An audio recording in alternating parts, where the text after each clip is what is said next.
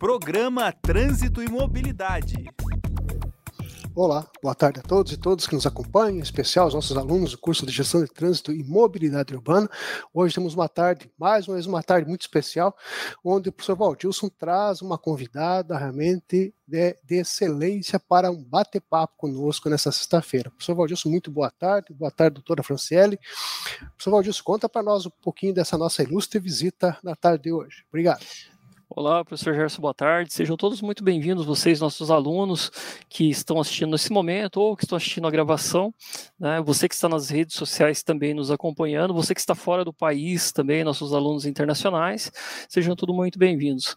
Bom, aqui no Sul, né? É, principalmente Rio Grande do Sul, acho que difícil quem não conheça a nossa convidada, né, professor Gers, a Franciele, Franciele é, Libre, Brelotto, né, me perdoe se a pronúncia, mas deixa eu apresentar um breve currículo dela aqui, ela que é advogada, especialista em responsabilidade civil pelo Instituto de Desenvolvimento Cultural e graduada em Direito pela PUC do Rio Grande do Sul, membro da Comissão Especial de Direito de Trânsito da OAB do Rio Grande do Sul, professora convidada de, da matéria de trânsito da Escola Superior de Advocacia da OAB do Rio Grande do Sul, vice-secretária da Associação Brasileira dos Advogados de Trânsito, a Baratran, diretora administrativa da UnicFC, sócia fundadora do Germano Libre Loto Advocacia, e é uma honra recebê-la aqui na nossa CNU, Central de Notícias Uninter. Mais um, uma gaúcha hoje, professor, que no último encontro nós tivemos com o Cadore, né, que veio direto do Rio Grande do Sul aqui conosco. Seja muito bem-vinda, doutora. Ah, muito obrigada, agradeço uh, enormemente o convite. É um prazer estar com vocês hoje à tarde e vamos falar com, sobre um assunto que, que eu adoro, né? Que é a formação de condutores. Não, não estava no meu currículo, mas eu também sou sócia de um centro de formação de condutores aqui no Rio Grande do Sul. Foi assim que eu fiquei inserida no, nesse sistema, né? Então, formação de condutores está presente na minha vida. É um prazer falar sobre isso. Ah, muito obrigado. Nós que agradecemos aí a sua, sua presença aqui conosco. E hoje nós temos o tema, como nosso curso de gestão do trânsito e mobilidade urbana, nós temos vários, muitos alunos aí que são do Centro de Formação de Condutores, né? E hoje nós trouxemos uma temática, uma temática que está em alta aí, que todo mundo nos questiona, né? E a gente desenvolveu a temática aí para debatermos hoje sobre análise crítica sobre a proposta de alteração do novo processo de formação dos condutores, o que vai mexer aí com todos os estados do Brasil. Doutora? Ah, então, é, agora em agosto nós fomos, vamos dizer assim, surpreendidos com a nova minuta propondo as alterações em relação à formação de condutores. É, dia 10 de agosto, né, que, que foi anunciada essa, essa minuta para abertura para consulta pública, e apesar do processo de elaboração de uma resolução, ela, ele ser pautado né, em critérios procedimentais em relação a isso, nós infelizmente fomos surpreendidos, né? Não eu que não, não somente eu que não participo da Câmara Temática, que debate esses temas, mas também os integrantes da Câmara Temática. E isso foi muito assustador, e é por isso que eu acho que esse tema é, uh, ficou tão, é, é, tão latente assim, né? Foram 30 dias de participação, na verdade 29, né? Não foi respeitado os 30 dias previstos no CTB, foram apenas 29 dias muito intensos, de total é, incredibilidade, incredibilidade, enfim. É, porque nós não sabíamos o que podia acontecer, nós não sabíamos qual era a intenção do governo e fomos surpreendidos com essa, com essa situação, com, esse, com essa nova proposta através de um vídeo do ministro falando que seria uma ótima notícia, porque agora nós teríamos a facultatividade das aulas teóricas na formação.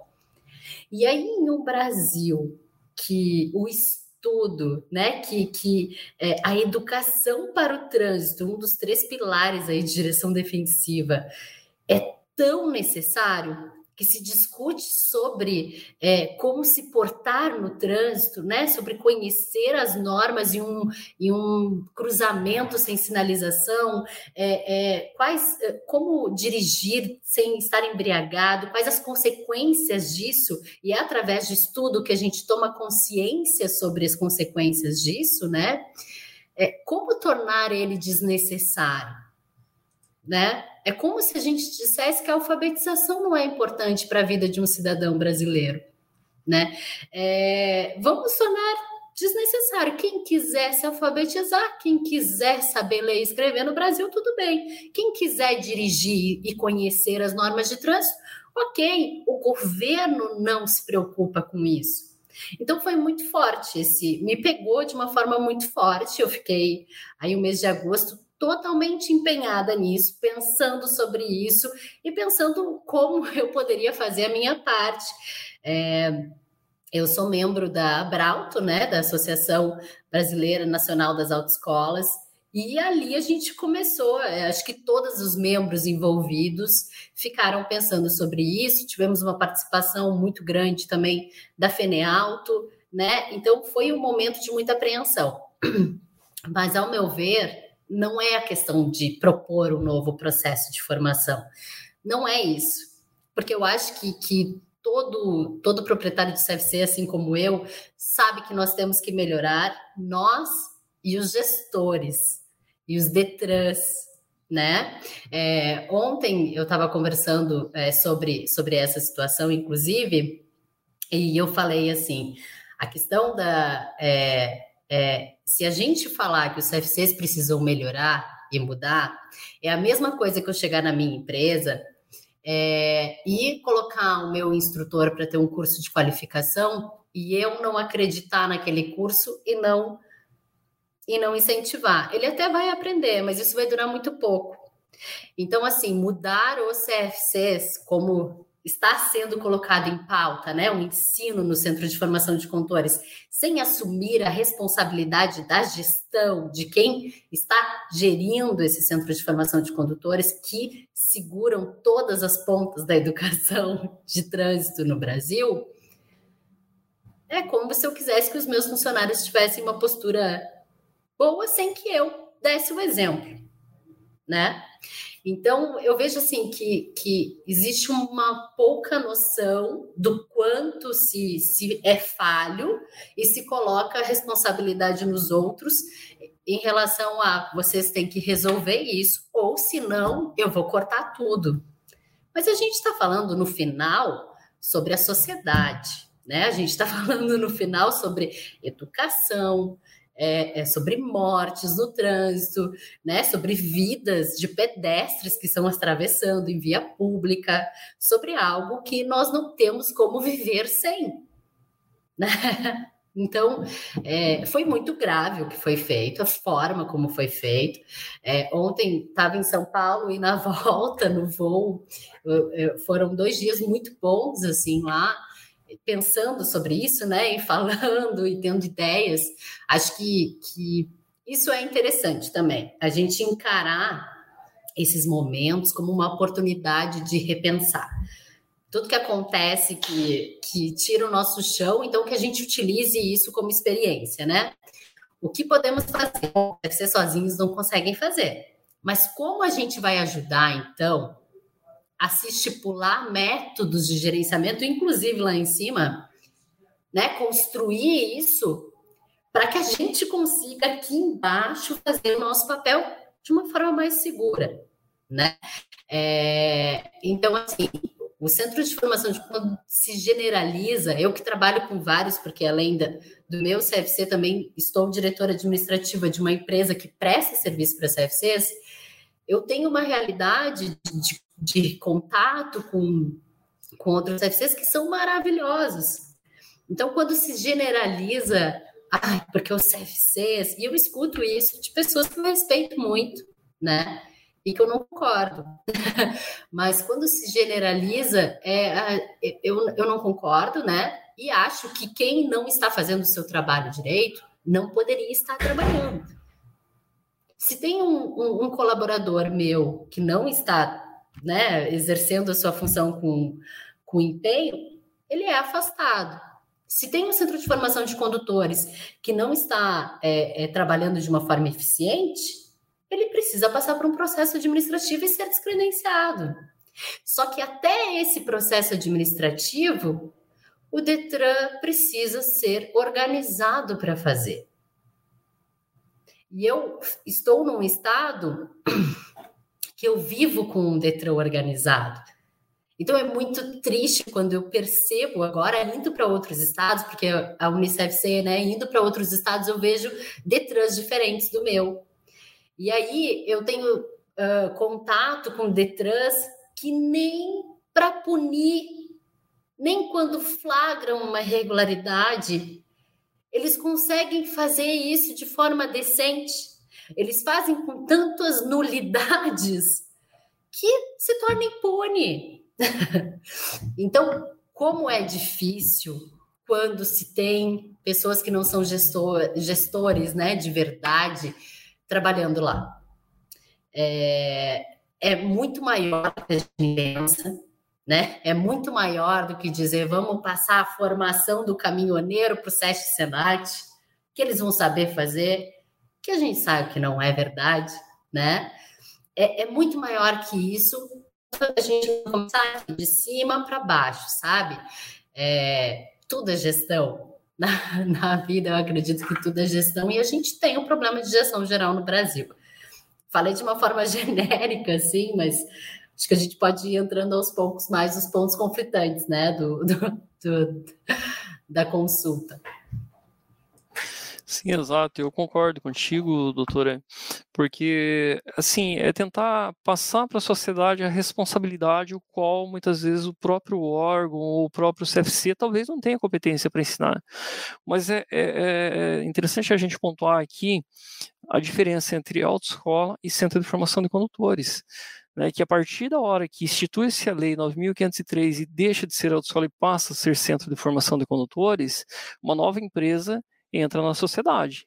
Sociedade com profissionais técnicos capacitados para instruir, orientar, educar aquele que muitas vezes não teve educação para o trânsito.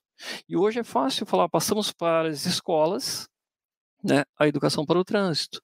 Isso que nós conversamos com o Cadori na, na, na última vez que ele esteve aqui conosco. Você passar a responsabilidade para a escola, ok. Está previsto no Código de Trânsito? Está a educação para o trânsito nos anos iniciais, fundamentais, médio, superior, enfim. Mas será que as escolas estão realmente preparadas para isso? Os professores estão realmente preparados para educar o trânsito? E a gente entra numa contramão de direção. Não é papel da escola ensinar uh, uh, uh, o aluno a ser condutor dê ao Centro de Formação de Condutores né, essa a, a atribuição, o que é confiado a ele através aí das regulamentações. Professor Gerson? Não, concordo contigo, professor Valdilson, concordo também com a, com a doutora Franciele também, né, que também é professora, né, que também, que também está ombreando conosco essa luta. Creio que é, é, é se, se o Estado não é competente para realmente ter educação para o trânsito, do trânsito, no trânsito, na educação, da educação básica, e no ensino superior, e nós sabemos que não é, infelizmente é uma realidade, a gente sabe que a escola não trata desse, dessa temática, sabemos que a, que a universidade, é, pouquíssimas tratam dessa temática, sendo que o universitário, lá no seu primeiro, segundo ano de universidade, deveria ter realmente uma abordagem é, sobre trânsito, até para rever se já, é, se já é habilitado, já tem CNH para rever alguns comportamentos, a universidade deveria ser um, também um centro propagador de uma cultura de uma educação para o trânsito, e, e não o, é, na verdade, em nosso país. Então, realmente, é, é, é, é cabe né, a responsabilidade a realmente a, a, instituição Centro de Formação de Condutores, né, dar essa formação adequada, porque entregar uma, uma CNH na mão de uma pessoa é a mesma coisa que entregar, faço uma analogia até um pouco perversa, mas é a mesma coisa que entregar uma arma na mão de uma pessoa, porque um veículo mata, um caminhão atropela e mata, esmaga outro, outro veículo, enfim, nós estamos aí realmente dando um poder de morte, né, quando você entrega a CNH, a pessoa pode inclusive querer se matar, né, com o veículo e, e cruzar uma, uma BR e uma tentativa de suicídio, claro que vai, é, é uma coisa impensável, mas é, é um instrumento que a pessoa pode tirar a própria vida ou tirar a vida de outras pessoas. Então, realmente, é, não dá para pensar de outra forma é, que, que não seja realmente em ter uma educação é, para o trânsito é, de forma formal, com todos os, os protocolos necessários para que realmente a gente, a, o Centro de Informação de Condutores e o Detran atestem que aquela pessoa está plenamente habilitada para o ato de dirigir um veículo automotor ou uma motocicleta, enfim. Então, creio que é, é, é, é impensável que, que, de repente, um projeto como esse vá, venha a ganhar força numa realidade brasileira, como, como eu falei com, aqui nos bastidores, né, onde nós temos realmente uma uma guerra né, anual no Brasil, onde deixamos aí de 30 a 60 mil mortos e sequelados, é, é, onerando também o SUS, onerando o, o, erário público, enfim, ah, realmente é, é, um absurdo que se gasta é, com, com as consequências da falta de educação, da falta de prevenção, da falta de um Estado mais presente nessa seara que nós temos nos dias de hoje. Exatamente. E quando falamos em educação, é fácil, como eu falei uh, antecipadamente, é fácil a gente pegar e atribuir ao outro. Né? É a atribuição da escola resolver isso. E as escolas realmente não estão capacitadas. Não basta eu colocar um materialzinho, ou muitas vezes a gente vê uh, uh, em algumas situações, uma editora cria esse material, coloca lá e a educação para o trânsito, um ano só e acabou, e fica por isso mesmo. E eu jogo para o Detran, atribuição das escolas públicas de trânsito, essa responsabilidade. Muitas vezes ele não tem a capacidade de tomar todas as escolas do Estado para ele. Né? E daí, é claro, que é, é, dê a César o que é de César, dê ao Centro de Formação de Condutores o que é atribuído a esses profissionais da área.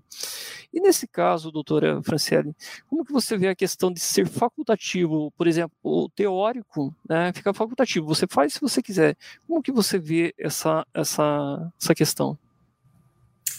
Não, do ponto de vista legal, né, como, como são cursos, é um curso, pelo menos a, a, a disciplina de direção defensiva e meio ambiente estão previstas em lei, é, não existe essa possibilidade por meio de uma resolução tornar facultativo, né? É, mas a gente viu durante todo o trabalho que foi desenvolvido ali nessa minuta uma tentativa clara de precarizar todas as formas né, de, de ensino, de, de, de formação, enfim, sob o argumento da desburocratização. E aí a gente tem um, um, uma linha muito tênue né, do que, que é desburocratizar e do que, que é simplesmente é, é, tirar né, todo, tudo que a gente construiu. Uh, a educação nas escolas, com o passar do tempo, mostrando né, que o trabalho está sendo bem feito, mostrando uma mudança de postura, de comportamento, que realmente o ensino básico conseguiu é, é, colocar conceitos, é excelente. E talvez seja o nosso futuro, mas ele precisa ser primeiro começado e ele precisa ser primeiro verificado que ele deu certo. Então, nesse momento, não se deve, e de forma alguma foi dito pelo que eu vi nas, nas participações, frisa-se 27 mil comentários né, nessa, nessa minuta, nessa, nas duas minutas, em momento nenhum se disse, porque foram educadores que participaram, né? Em nenhum momento se disse que não se deve ter a, a, o, o, conteúdo nas escolas, né? Na verdade, o conteúdo hoje ele precisa ser com, considerado complementar. A partir do momento que ele for suficiente, aí sim, aí eu vejo que, que é teórica, que é, quando o condutor né, fizer os 18 anos, ele de fato ele já tem o conhecimento, ele já sabe como se portar. Bom, aí a gente pode falar assim em facultatividade e, e enfraquece muito o, o, o discurso né, de vamos manter a obrigatoriedade. Porque já é uma realidade, mas não é nós sabemos como é difícil, né? Outra, outra situação que, que fragiliza muito, muito é, é, o ensino e que a gente já vem vendo isso na reciclagem de, de condutores que é um crime, realmente, o que, o que se faz é uma reciclagem de condutores em EAD, parcelada em 12 vezes. É uma pena prevista em lei que você parcela em 12 vezes, faz no conforto do seu lar. Que pena é essa? Que medida é, é consciente é essa?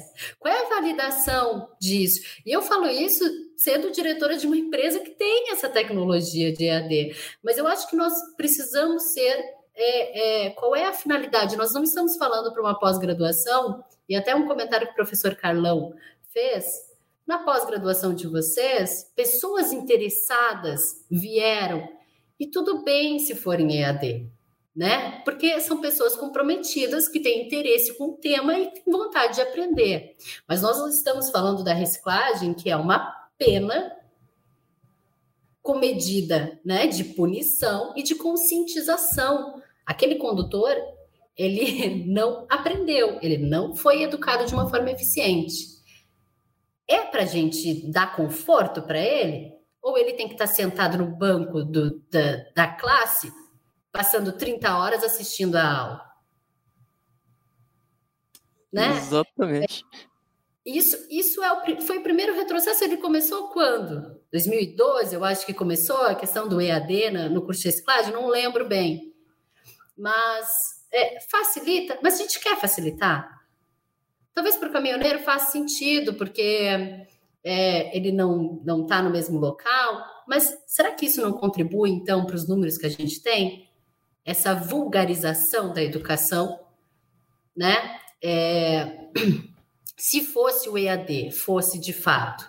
O EAD no ensino superior, eu sou totalmente a favor. Meu MBA eu fiz em EAD. Mas eu queria fazer, eu queria estudar. Aquelas matérias eram importantes para mim, para o meu crescimento profissional, né? Eu escolhi a matéria que eu fiz.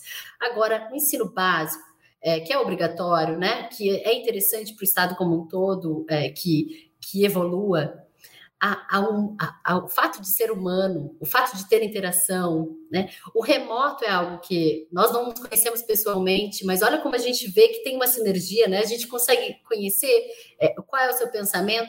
O EAD é extremamente mecânico, eu não sei com quem eu estou lidando, eu não sei quem eu formei, eu não sei quais são as suas crenças, eu não consigo trabalhar nenhum conteúdo de uma forma é, é, diferente para aquela pessoa a pessoa já se envolveu num acidente que teve morte, ou ela simplesmente cometeu uma infração é, numa rodovia, passou a 90 km por hora e era, e era 60, né? É, uma infração mais simples, eu lido igual, né? Agora, é, fazer isso com a formação de condutores também, olha que nível, a gente vai se acostumando com as coisas, né? E, e, e, aí a gente chega nesse nível de ter que discutir EAD na formação. E, e, é engraçado que nem a associação de EADs, né, que são empresas que, que ganham com isso, elas estão aceitando que o EAD vá na formação. Quem colocou o EAD na formação, então? Eu me recordo, doutor, que eu também sou proprietário do Centro de Formação de Condutores. E recordo que uma vez chegou uma, uma cliente, primeiramente, né, e acabou fechando, e eu também tenho a plataforma em AD, e ela, são 30 horas, logicamente, era 10 horas da manhã mais ou menos, ela veio, fechou a matrícula comigo, e no outro dia, antes de abrir o CFC, ela já estava lá para poder marcar o exame dela. Calculando comigo, um dia tem 24 horas, ou talvez eu esteja errado, quer dizer, ela deu o play e deixou, né? Uh, não sei como que ela fez esse curso, como que encaixou essa questão matemática e ela já estava pronta e apta a fazer a avaliação no Detran aqui, né? Uh, e eu fiquei me perguntando, será que realmente ela não foi ao banheiro, não foi a algum lugar nenhum e assistiu aquele curso? E outro fato que nos chama atenção, muito bem colocado por você também, é quando as pessoas nos procuram no Centro de Formação de Condutores, ela quer saber quanto está a carteira. E o Centro de Formação de Condutores muitas vezes é tanto. Não, você vende um curso e não vende a carteira. Vender a carteira é crime. Né? É, quer dizer, já vem com aquela ideia do que eu não vou aprender nada, né? porque talvez não esteja preparado. Aí a gente distingue o que é autoescola e o que é centro de formação de condutores, onde tem aquela equipe, aquela empresa realmente preparada para atender a sociedade. Né?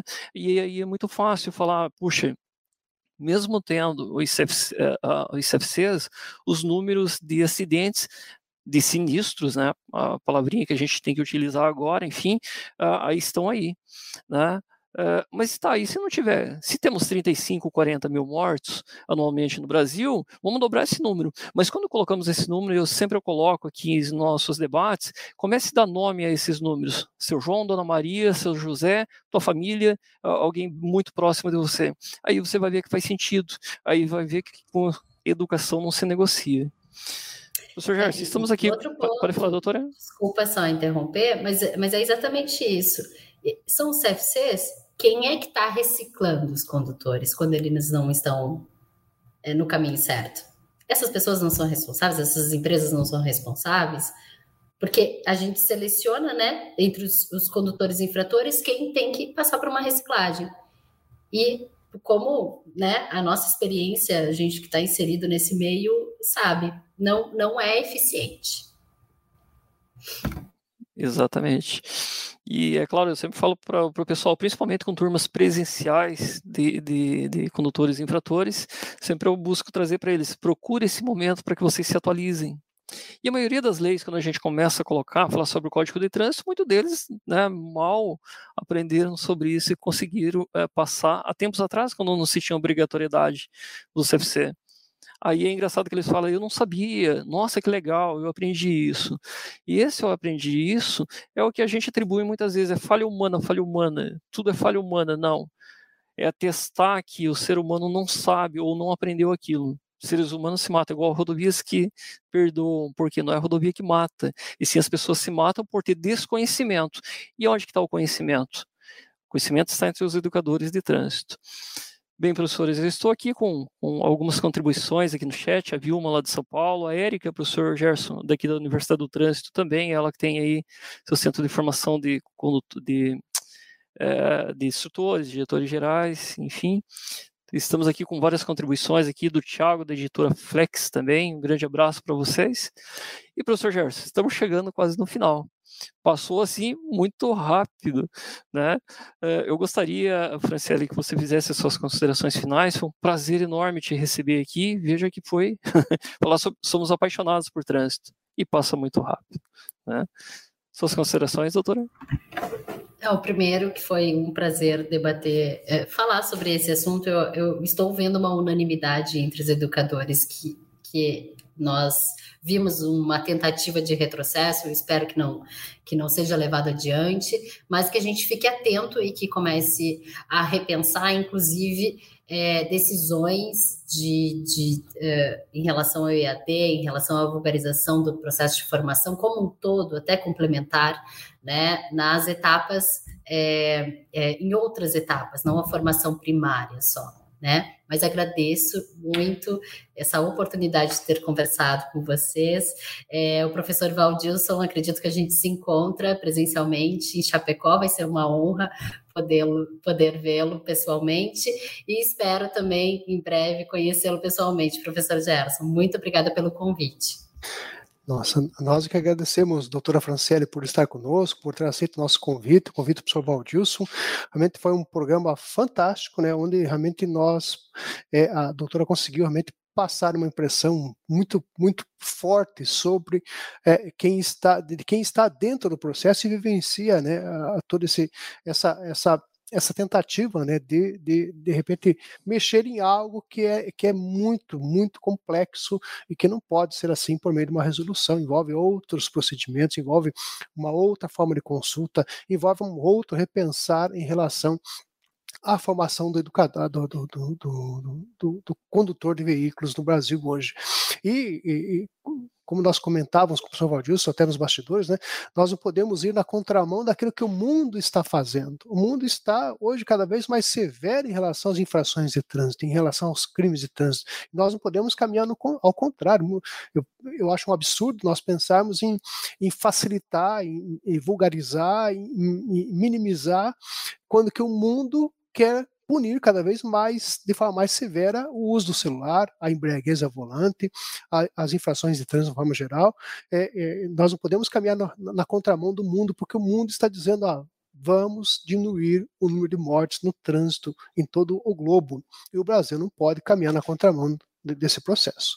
Então, muito obrigado, doutora Franciele, muito obrigado, professor Valdilson, por estar conosco. Agradeço aos nossos alunos por estarem conosco também. Isso aí, professor Gerson. E é isso aí, doutora Franciele. Nos encontramos no dia 30 lá em Chapecó, no polo da Uninter, tá? O pessoal de Chapecó, nossos alunos que estejam ouvindo também estão todos convidados a comparecer.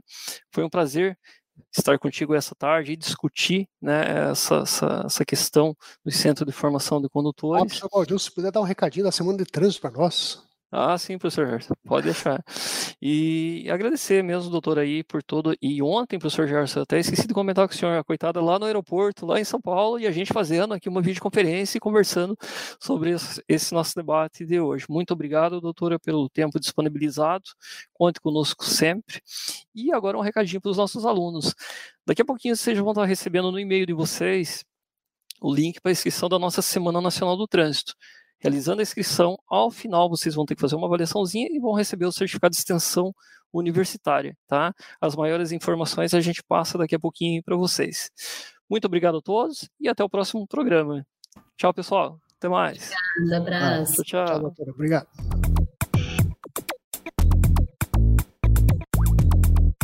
Programa Trânsito e Mobilidade.